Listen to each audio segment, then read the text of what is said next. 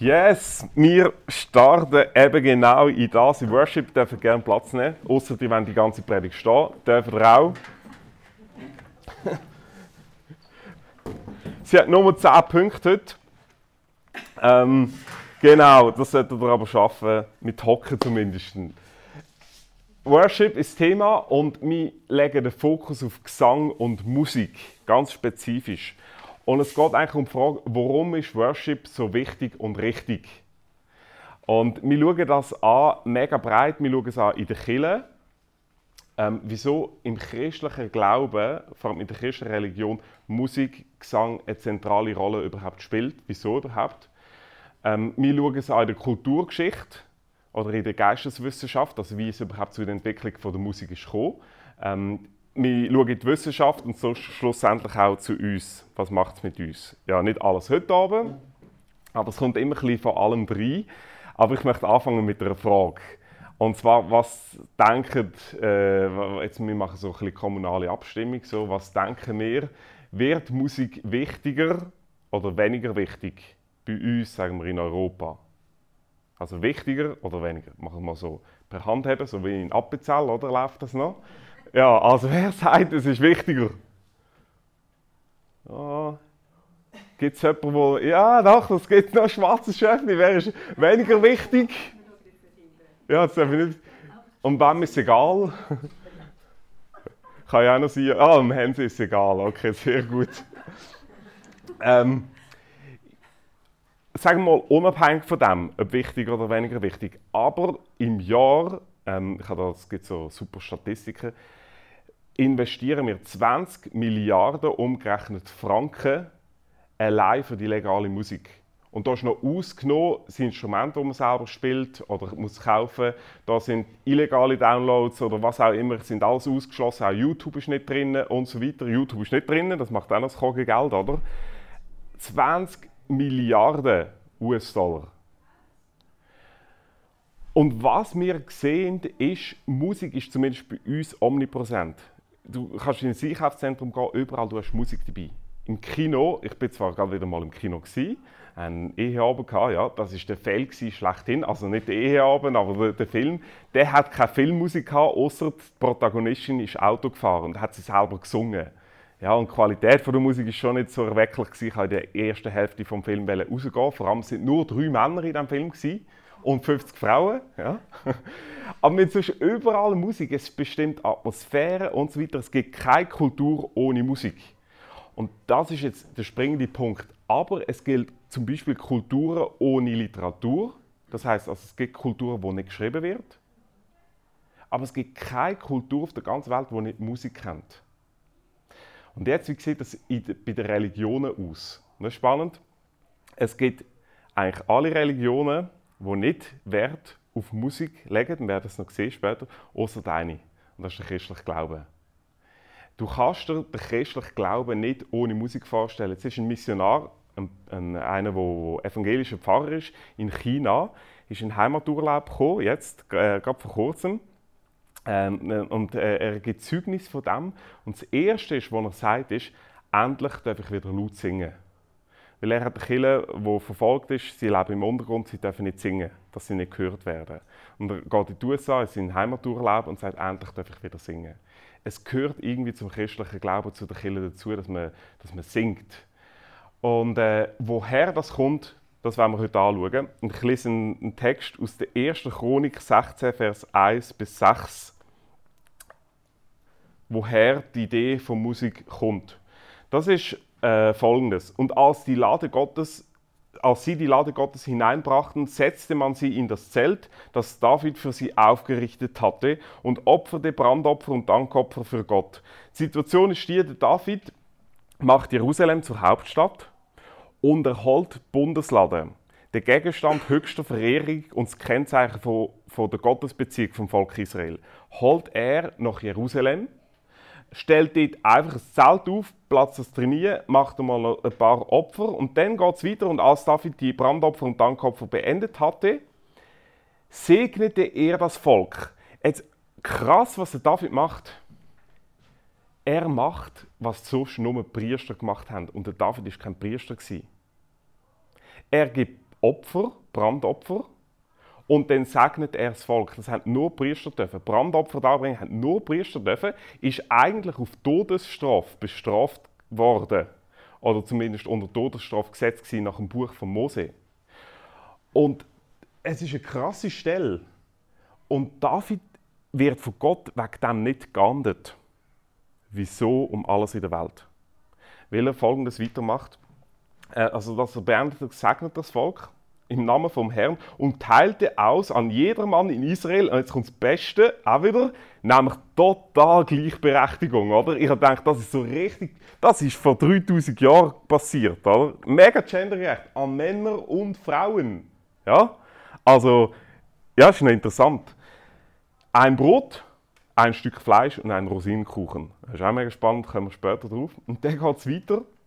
Und jetzt, er bestellt einige Leviten, das sind jetzt eigentlich Priester, zu Dienern vor der Lade des Herrn, dass sie priesen, dankten und lobten den Herrn, den Gott Israels, nämlich Asaf als Vorsteher, Secharia als Zweiten, Jaasiel, Shemiarot, Jehiel, Mattia, Eliab, Benaja, Obedebon, Joeliel und mit Psaltern und Harfen, Asaf aber mit hellen Zimbeln, die Priester Benaja und Jahasiel, aber alle Zeit mit Trompeten zu blasen vor der Lade des Bundesgottes. So, die Namen sind mega schwierig gewesen. Aber was der David macht, ist, macht jetzt einmal Worship. Und er lässt sie ein, Gott zu preisen, zu danken und zu loben. Der David hat eine Idee gehabt, die wir in diesem Text stellen. Und er hat eine Einsicht gehabt. Und zuerst ist die Idee. Und für das möchte ich ein bisschen in die Geschichte vom Volk Israel gehen. Und zwar ähm, in der Kultur vom Volk Israel hat Musik mehr oder weniger eine Rolle gespielt. Bis zu dem Augenblick, wo jetzt da beim David ist, haben wir drei Lieder dokumentiert in der Bibel. 2. Mose 15, 5. Mose 32 und Richter 5. Das sind die Nationalhymnen. In der Kultur hat also Musik eine kleine Rolle gespielt, aber nicht im Kult. Das heißt nicht im Gottesdienst. Und was der David da macht, ist revolutionär. Und zwar Geschichte vom Gottesdienst vom Volk Israel ist es so gegangen. Sie sind 1500 vor Christus sind die Israeliten in Ägypten groß geworden. Sie sind dort als aufgrund von einer Hungersnot angekommen, sind riesig geworden, ähm, sind versklavt worden von den, und unterdrückt worden von den Ägyptern und mit Gottes Hilfe haben sie es geschafft, etwa um 1500 vor Christus aus Ägypten rauszukommen. Sind sie mit ihrem Leiter, Mose, unterwegs gewesen, und das ist der Anfang vom israelitischen Kult, also vom Gottesdienst. Und sie sind in die Wüste gekommen und 40 Jahre lang sind sie in der Wüste umgezogen. Jetzt kannst du mir das mal zeigen mit diesen 1500 Jahren vor Christus. Was sie dort gemacht haben, ist nämlich, sie haben den Gottesdienst installiert. Sie haben Stiftshütten gebaut, Sie haben Brandopferaltäre, Räucheropferaltäre, ein Waschbecken, ein grosses haben sie gebaut. Der Mose hat alles detailliert beschrieben, wie es im Gottesdienst muss aussehen Er hat beschrieben, aus welchem Holz, aus welchem Material, aus welchem Stoff das Zelt muss sein. Er hat beschrieben, wie, wie Priester ihre Kleider tragen. Er hat alles beschrieben, sogar das Beiwerk für die Räuchermischung wo jeden Tag Priester hat man sie in, in Rauch aufgehen lassen, ist detailliert beschrieben gewesen, und zwar im profanen Brauch ausgenommen geschlossen worden. Das heißt, es hat niemand herrichten, nur Priester. Es ist alles detailliert beschrieben gewesen, nur etwas nicht. Kein einziges Musikinstrument wir finden kein Musikinstrument. Es gibt nur Schofarhorn und Trompeten, die erwähnt sind, zwei. Aber das sind Signalhörner gewesen, nicht für den Gottesdienst, sondern um sich zu versammeln, eine Art Schulglocke, bevor sie weitergezogen sind. Und Signalhörner, um sich zu versammeln, wenn Krieg ist. Das sind die einzigen Instrumente gewesen. Im Gottesdienst hat es keine Musik gegeben. Und dann kommt 1000 vor Christus der David und er macht Jerusalem zur Hauptstadt und jetzt holt er einen Gegenstand vom Kult in die Hauptstadt von Jerusalem. Aber nur einen, und das ist die Bundeslade. Und alles andere lässt er weg. Er lässt die Stiftshütte weg, er lässt alle Altäre weg, er lässt alle Gebrauchsgegenstände, Kleider, er lässt alles weg. Er nimmt nur die Bundeslade und jetzt stellt er ein Zelt auf, er nimmt nicht einmal die Stiftshütte und sagt, und jetzt macht einmal Musik woher, ich meine, das ist, das ist eine Revolution. was er macht. Er hat eine Einsicht gehabt und, und von dort aus ist das jüdische Volk bekannt worden wegen der Musik.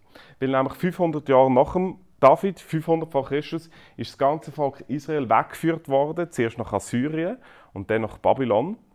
Und dort sind die Juden bekannt für ihre Lobgesänge. Der David hat angefangen mit den Psalmen und im Hebräischen ist das bis heute noch so, dass man Psalmen die Lobgesänge nennt, obwohl 32, also obwohl zwei Drittel davon Klagepsalmen sind, sind gleich Lobgesänge. Ja. Ähm, und die Juden sind bekannt für ihre Musik. So bekannt, dass der Sanherib, wo die Israeliten rausgeführt hat, hat in seinem Palast das im Relief festgehalten, wenn er die Juden deportiert hat. Und es ist interessant, alle anderen Völker hat er deportiert und dann sieht man ihre Reliktrophen, ihre Schätze, Gold und so weiter, die sie mitführen, also wo natürlich mit verschleppt worden sind zugunsten von Assyrer und Babyloner. Was zeichnet er bei den Juden? Äh, man sieht sich schlecht, er zeichnet ihre Harfen, wo sie auf dem Weg in die Gefangenschaft noch spielen. Es gibt einen berühmten Psalm, Psalm 137, der heißt, ähm, dass sie im Exil aufgefordert werden, singet uns doch wieder noch Lieder von Israel, von Zion. Die Juden sind bekannt für Musik und jetzt kommt der matchentscheidende Punkt. Von dort kommt unsere christliche Tradition. Von dort kommt es, dass wir in der, in in der Kirchen Musik haben. Und die Linie kulturgeschichtlich, geisteswissenschaftlich geht auf den David zurück. Und man muss überhaupt sagen, erst Entwicklung der westlichen Musik ist zu verdanken eigentlich diesem Hintergrund.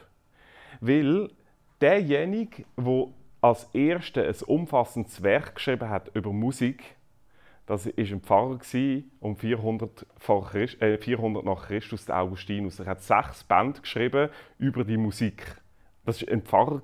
Also nicht, der Pythagoras hat zwar auch etwas zur Musik gesagt, aber der Grundstein gelegt, das ist der David und dann der Augustinus. Und von dort her ist es losgegangen. Die Mönche haben angefangen zu singen. Und wenn man schaut, in der, in der frühen Kirche, die sind mitten in der Nacht, alle drei Stunden, haben sie müssen aufstehen. Und was haben sie gemacht? Sie haben gesungen, obwohl niemand zugelassen hat. Im 10. Jahrhundert haben sich Mönche in England entschieden, wir bauen die größte Pfeifenorgel, die es gibt. Und das ist bis zu der mechanischen Uhr das größte Werk der Mechanik gewesen. Es hat 70 Männer gebraucht, die die 26 Blasberge bedienen, damit die 400 Pfeifen mit genug Wind versorgt sind worden. Ja, und nur einer hat er spielen und das ist nicht einmal mehrstimmig gewesen, sondern er hat einfach so die einzelnen Pfeifen so 400 hat er bedient. Oder? Mehrstimmigkeit ist später erfunden. Und es hat 70 Männer gebraucht, die da, die sind gar nicht im Gottesdienst gewesen. Die haben nur Luft gemacht. Warum? Weil irgendeine Idee in Davids Kopf ist wir brauchen Musik. Und es ist, es ist würdig für Gott, dass wir worshipen, dass wir Musik machen. Der Martin Luther, der war noch krasser. Der, das Erste, was er gemacht hat, er hat die Reformation ins Volk gebracht durch die Lieder. Und er hat gesagt, die Leute müssen singen von dem, wo sie begeistert sind. Und das Evangelium ist das krass begeisternste, was es überhaupt gibt. Und sein Vorfahr oder einer von seinen Vorfahren, der Jan Hus, der ist 1430 in Konstanz, ganz nah, kann man anschauen, es gibt eine Gedenkstätte, ist er umgebracht worden, weil die katholische Kirche einen Punkt angebracht haben wegen der Heresie des gemeinsamen Singens. Weil die katholische Kirche hat gesagt, hey, nur die Mönche sollen singen. Nicht, nicht, nicht, nicht Menschen, oder? Ja, nur, die Mönche. Der Luther ist angegriffen worden wegen dem. Der Luther ist, ist noch krasser. Er hat gesagt, predigen darf nur, wer Gesangsunterricht hat und singen kann. Also, ich dürfte gar nicht predigen, nach Martin Luther. Ja. Tut mir leid, aber, aber irgendwoher hat der David die Idee gehabt. Und jetzt ist krass, herzlich willkommen. Wir sind gerade mit in einer, in einer Musikgeschichte, ja. Ähm, von dort her ist die christliche Religion eine singende Kultur. Und das ist der Unterschied vom Christentum zum, zum Islam, zum Buddhismus und Hinduismus. Das ist nämlich spannend. Im traditionellen Islam ist Haram Musik verboten. Du findest in einer Moschee vergebens ein Musikinstrument. Äh, es ist erst eine westliche Einführung, dass in gewissen Teilen vom Islam oder im Sufismus gibt es auch Musik, ja, aber das ist aus dem Westen gekommen, oder aus dem, aus dem christlichen Abendland. Aber in Turkmenistan, gerade neu herausgegeben worden, ist eine Restriktion rausgegangen, dass man an Viertigen und Hochzeiten nur noch gewisse Musik machen darf. Im Irak sind radikale Muslime gegangen und haben auf der Straße CD-Verkäufer gefangen genommen und ins Gefängnis geschickt, weil sie gesagt das ist westlich, das ist aus der christlichen Tradition herausgekommen. Im Buddhismus gibt's kein, im traditionellen auch gibt es keine Musik. Weil man hat sich unter Erlösung nicht einen Himmel voll Gesang und Musik vorgestellt, sondern es ist ein Ort vom Schweigen und von der Nichtexistenz. Da gibt es keine Musik. Das ist auch der, vom Westen importiert worden. Im Hinduismus gibt es zwar so eine Art Sprechgesang, aber das ist weit entfernt von Musik. Das, es ist genuin christlich-jüdisch, dass wir singen, dass die westliche Entwicklung von der Musik, dass wir in der Kirche singen und Worship. Und woher kommt das? Das kommt von David, und seiner Idee. Und ich möchte, er, er sagt dort, 1. Chronik 16, Vers 4 bis 6, was man nämlich machen soll. Preisen, danken, loben und alle Zeit trompeten. Und es gibt ein Wort, das ich cool finde da. Er sagt alle Zeit. Acht Kapitel später beruft er 4000 Musiker und sagt, er macht jetzt Tag und Nacht Musik. Ich finde das schon mal cool. Das ist eine Art, wie man Killen aufbaut, oder? So, wir brauchen keinen Pastor, sondern 4000 Musiker so und du nimmst jetzt ein Instrument und spielst jetzt das. Und du machst Tag und Nacht Worship. Er hat 24-7 Worship erfunden. Und das ist, das ist nicht eine Erfindung von heute. Es gibt nämlich in Kanada das Global Prayer House. Das sieht so aus. Die haben sich seit 1999 vorgenommen, dass sie 24 Stunden Worship machen, Tag und Nacht. Das ist mit in der Nacht. Ich habe extra das Bild gesucht, mit in der Nacht, wo man, da lässt niemand zu. Ist niemand da. Und die machen, die machen die ganze Nacht durch Worship. Es gibt keinen Unterbruch. Ich mal, das kann man alles rückwärts und vorwärts anschauen, kann man die Zeitung geben, wenn man schauen will. Oder? Aber ich habe gefragt, ja, wie machen die den Wechsel? Oder? Dann gibt es ja einen Unterbruch von Musik. Die machen den Wechsel machen die gestaffelt dann hört halt der Schlagzeuger schon auf und der Bassist geht, dann kommen schon wieder die Neuen, dann kommt der Gitarrist dazu, ein Neuer, der ausgewechselt wird. Die Pianistin die spielt einfach noch weiter und worshipt und singt. Wenn sie merkt, dass da, ihre, dass da der Nachschub ist gekommen, fangen die, steigen die ein, fangen an worshipen und singen, dann kann sie gehen und dann kommt deren Ersatz. Das ist ununterbrochen, seit 1999, das ist eigentlich cool, aber die Idee, die hat der David gehabt. Und der David, der ist noch, also er hat nicht nur die Idee 24-7, sondern er sagt auch noch, welche Instrumente. Und er sagt dort, Verse 5 bis 6, wir brauchen Harfe, Zittern, Zimbeln und Trompeten. Und Zimbeln heißt Sturm Gel im Begriffslexikon, Bibelbegriffslexikon, sagt, Zitat, ein ausgesprochenes Instrument zum Erzeugen von Lärm. Also, was David immer, er sagt einfach mal, hey, macht jetzt mal ein bisschen Lärm. Macht Musik. Und wenn es schief rauskommt, wenn es nicht mal gerade, das erinnert mich an Psalm 33, Vers 3, es gibt einen mega schönen Vers. Siebenmal werden wir in den Psalmen aufgefordert, ein neues Lied zu singen. Und dort heißt singt Gott ein neues Lied und jubelt ihm zu. Schlagt in die Saiten so gut ihr könnt. Äh, der Billy Graham, er sagt von sich selber in seinem Buch über die Engel, beschreibt er eben auch die Funktion von Engel, unter anderem den Worship der Engel. Und dort selber sagt er über sich, dass er so schlecht singt, dass er alle, die neben ihm singen, aus dem Ton bringt. Anders gesagt, er ist eine Manifestation von Psalm 33, Vers 3, weil der singt eigentlich jedes Lied neu, weil er es immer falsch singt. Also verstehst du? Er singt das immer so falsch, er singt jedes Mal anders. Das ist jedes Lied, noch so alt als es ist, oder ist ein neues Lied in seinem Singen. Und er hat jetzt gar nicht gehabt, aber er hat gesagt, ich bete Gott an. Und wörtlich heißt Psalm 33, Vers 3 eigentlich, macht gute Musik, schlagt in die Seite, macht gute Musik, und zwar mit Lärm oder Geschrei.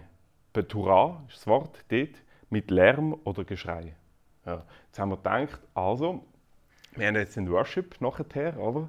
Dann machen wir einfach mal Lärm und Gebrüll und Geschrei. Aber er sagt, dass, was wir lieben, das loben wir.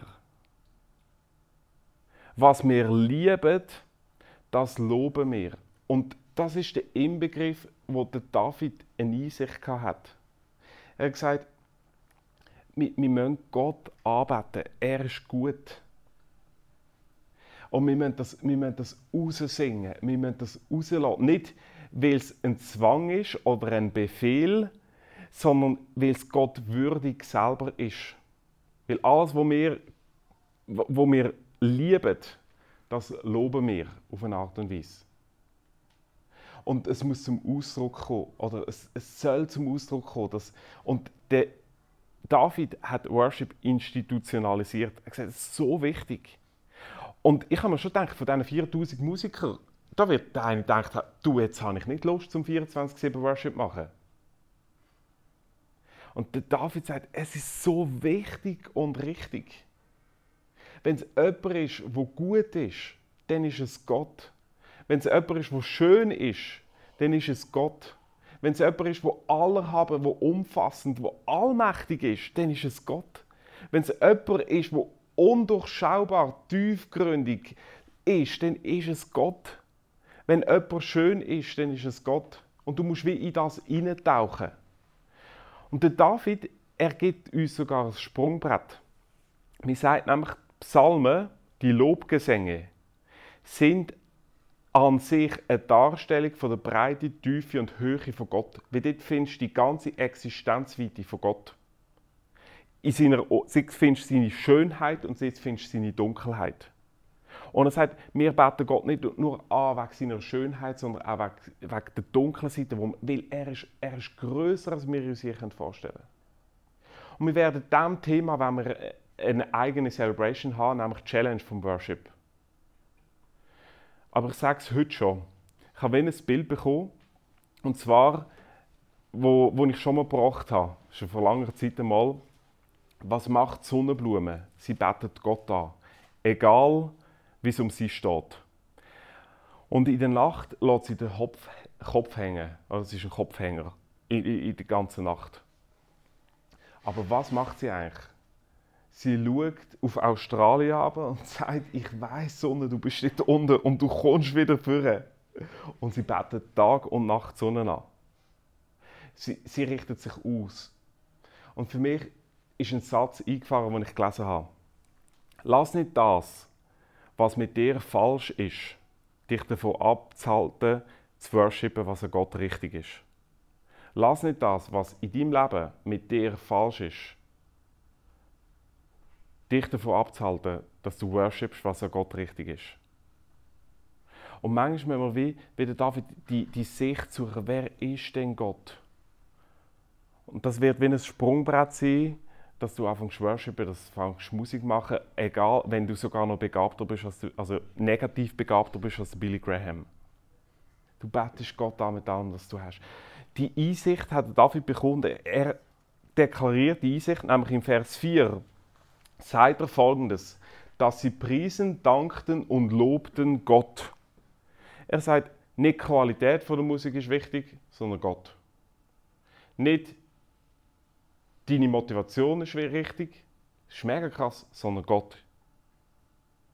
Nicht deine Motivation bestimmt dein Worship, sondern der Worship oder Gott bestimmt deine Motivation.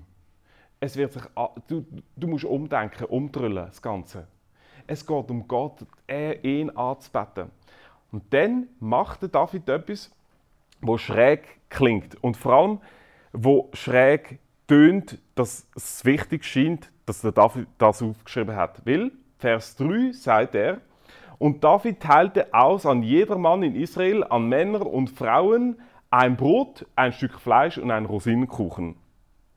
Ich dachte, meine Güte, wieso steht das in der Bibel, oder? Hyper spannend, was sie dazu mal gegessen haben. Der Punkt ist aber, und das ist dem Umstand zu verdanken, dass die Bibel in einer Zeit geschrieben wurde, wo Schreiben mega teuer ist.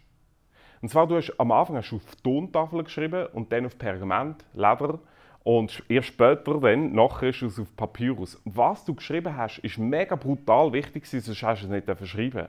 Es ist Zeit- und Platzverschwendung.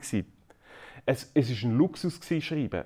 Und der David sagt, hey, wenn du die Geschichte aufschreibst und erzählst, wie ich den Worship installiert hat, der muss schreiben, ich habe jedem Brot, Fleisch und Rosinenkuchen verteilt. Wieso um alles in der Welt? Der Trick ist der, es ist fantastisch. Der, der David gibt Brot, Kohlenhydrat. Er sagt, ihr müsst Kraft haben, um Worship machen. Ihr braucht Energie dazu. Das Zweite ist, wo er sagt, ein Stück Fleisch. Das ist, oder, also einfach das Fleisch, zumindest wenn du grillen zu dieser Jahreszeit, ist einfach das Beste. Oder ich weiß, es gibt gewisse, die ähm, Vegetarier sind oder vegan. Die können sich das nicht vorstellen. Aber jetzt ist es mega cool. Im Hebräischen streitet man sich darüber, und die Exegeten wissen es nicht genau, ihr könnt auch Bibelübersetzungen anschauen, also lesen mal Elberfelder Bibel und Luther Bibel.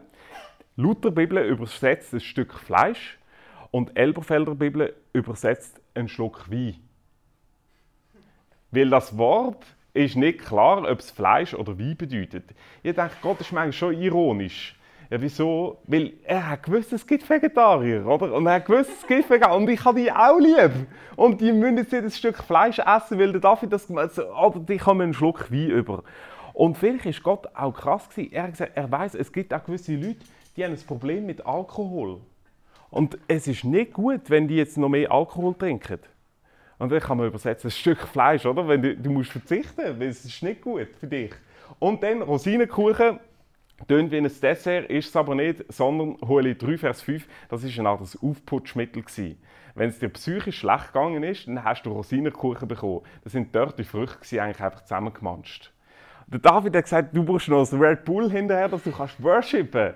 Es er hat Welle mit dem Essen den Leuten den Worship schmackhaft machen. Und er hat eigentlich gesagt, was Nahrung für unser Lieb ist, das ist Worship für unsere Seele.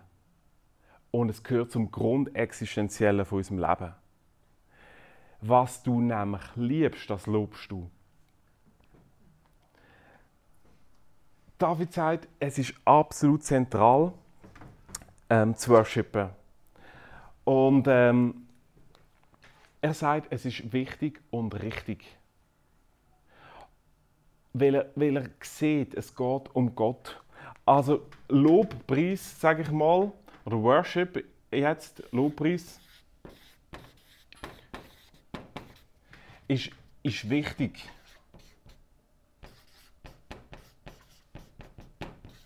Darum findest du keine Kille. Und im Unterschied dazu, du findest im Buddhismus, Hinduismus und im Land das nicht wo Musik nicht eine Rolle spielt. Darum machen wir Worship, darum singen wir. Lobpreis ist wichtig. Der David hat Einsicht gehabt und die Einsicht beschreibt er in den Psalmen. Und ich möchte einen Vers lesen aus Psalm 22, Vers 4. Dort schreibt David über Gott: Du Gott bist heilig, der du thronst über den Lobgesängen Israels.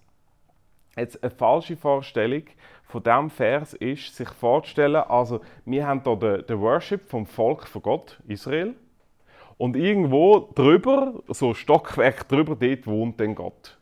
Ja. So ist der Vers nicht zu verstehen. Sondern die Übersetzung ist eigentlich, du bewohnst den Lobpreis von deinem Volk. Das heißt, Gott wohnt in einer Atmosphäre von, von Musik, von Gesang, von Worship. Und diese Einsicht hat der David gehabt. Und jetzt ist es interessant, wenn wir mal gesamtbiblisch schauen, Überall, wo du siehst, dass Leute einen Einblick in die himmlische Welt bekommen haben, was haben sie gesehen? Sie haben Worship gesehen. Johannes in, Offenbarung 4 und 5 beschreibt, dass er in einem Moment wie eine Art in Atmosphäre vom Himmel ist. Und er beschreibt dort, Offenbarung 4, Vers 8, sie machen Tag und Nacht Musik. Der Jesaja hat eine Vision und er sieht, dass sechs Engelwesen Tag und Nacht Gott arbeiten und ihn worshipen. Das ist überall in der Bibel. Gott er ist nicht irgendwo oben drüber, sondern die himmlische Welt ist eine Art ein Ort von Lobpreis. Ich sage das so: Gott bewohnt Lobpreis.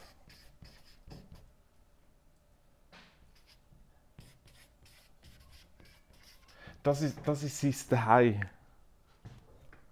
Das ist der Ort, wo er ist. Das ist schwierig zu verstehen, wenn wir das Gefühl haben, dass der Himmel irgendwo weiter weg ist. Oder so, wir sind hier auf der Erde und eben irgendwo anders oder fort oder weiß auch nicht wo, ist, ist Gott und der Himmel.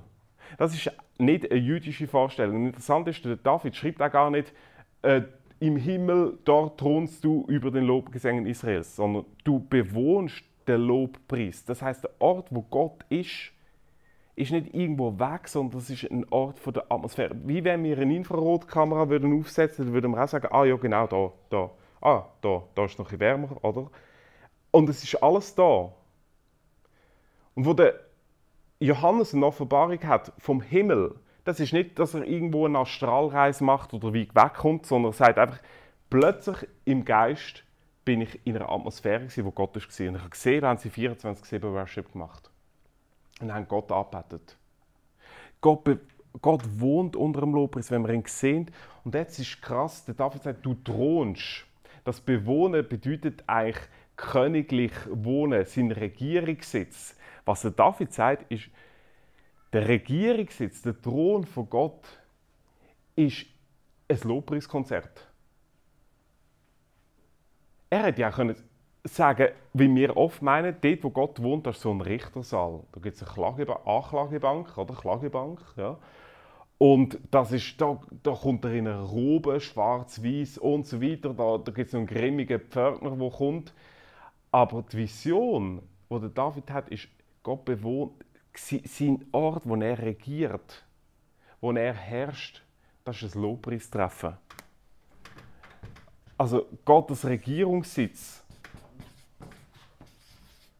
ist ein Lobpreistreffen.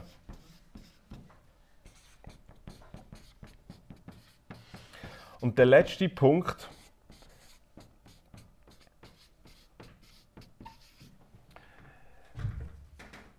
dort ist immer Worship und Gott selber singt. mit diesem Gedanken möchte ich aufhören. Wenn du in die Bibel schaust, dann siehst du Psalm 32, Vers 7, einer meiner Lieblingsstellen. Da sagt David, ich bin umzingelt von Rettungsjubel. Zephania 3, Vers 17, wenn Gott an mich denkt, dann jubelt er. Er singt selber Gott. Wenn du siehst, was Jesus gemacht hat, wo er in Jerusalem ankommt, am Ort, wo der David Lobpreis installiert hat, dann singt er zuerst mit seinen Schülern. Er nimmt das Abendmahl, bevor er gekreuzigt wird. Und es heißt in Matthäus 26, aber zuerst hat er noch das Lied gesungen. Jesus ist hingeführt worden zu seinem Tod, singend. Am Kreuz da sagt der Matthäus, da sagt Jesus am Kreuz, wenn er stirbt, mein Gott, mein Gott, warum hast du mich verlassen? Es ist ein Zitat von Psalm 22. Das war der Psalm, den wir vorhin angeschaut haben, wo heißt, du bewohnst den Lobpreis von deinem Volk. Am Kreuz zitiert Jesus ein Lied, wo die Israeliten so gesungen haben. Jesus singt. Und sein Tod ist eigentlich dein Lied. Es ist Rettungsjubel, wo man vom Kreuz hören weil am Kreuz ist er gestorben für deine Sünde. Er ist gestorben für das, was dich von Jesus trennt. Er ist gestorben nämlich für das, dass wir Sachen lieben und darum loben als Ersatz für Gott. Er ist gestorben, dass, dass wir manchmal an Gott vorbeigehen, obwohl er die schönste Musik macht. Der Joshua Bell, das ist ein berühmter Musiker, Violinenspieler. Der ist im 2007 ist er ähm, inkognito mit einer Baseballmütze in Washington an, der, an einer U-Bahn-Stelle gestanden. Er hat eine halbe Stunde Musik gemacht auf seiner Stradivari, die 3,5 Milliarden, Millionen Dollar wert ist. Von den 1197 Passanten, die vorbei sind gegangen, haben sieben ihn erkannt. Ja. Er hat 32 Dollar gemacht und 20 Dollar davon sind von einer Frau, die ihn erkannt hat. Und alle anderen sind vorbeigegangen. Zwei Abende vorher hat er vor dem ausverkauften Publikum das gleiche Konzert gespielt. Und man hat der tiefste Preis war 200 Dollar für einen Sitz zu bekommen. Und er hat genau das gleiche gespielt. Und alle sind daran vorbeigegangen. Und ich möchte dich fragen, Gott singt die beste Musik. Und ich habe manchmal das Gefühl, denkt er ab und zu vielleicht auch, hey, da laufen 1990 Personen an mir vorbei und erkennen nicht, dass ich dein Lied spiele, das Lebenslied von dir. Dass ich das bin, wo du eigentlich loben und lieben.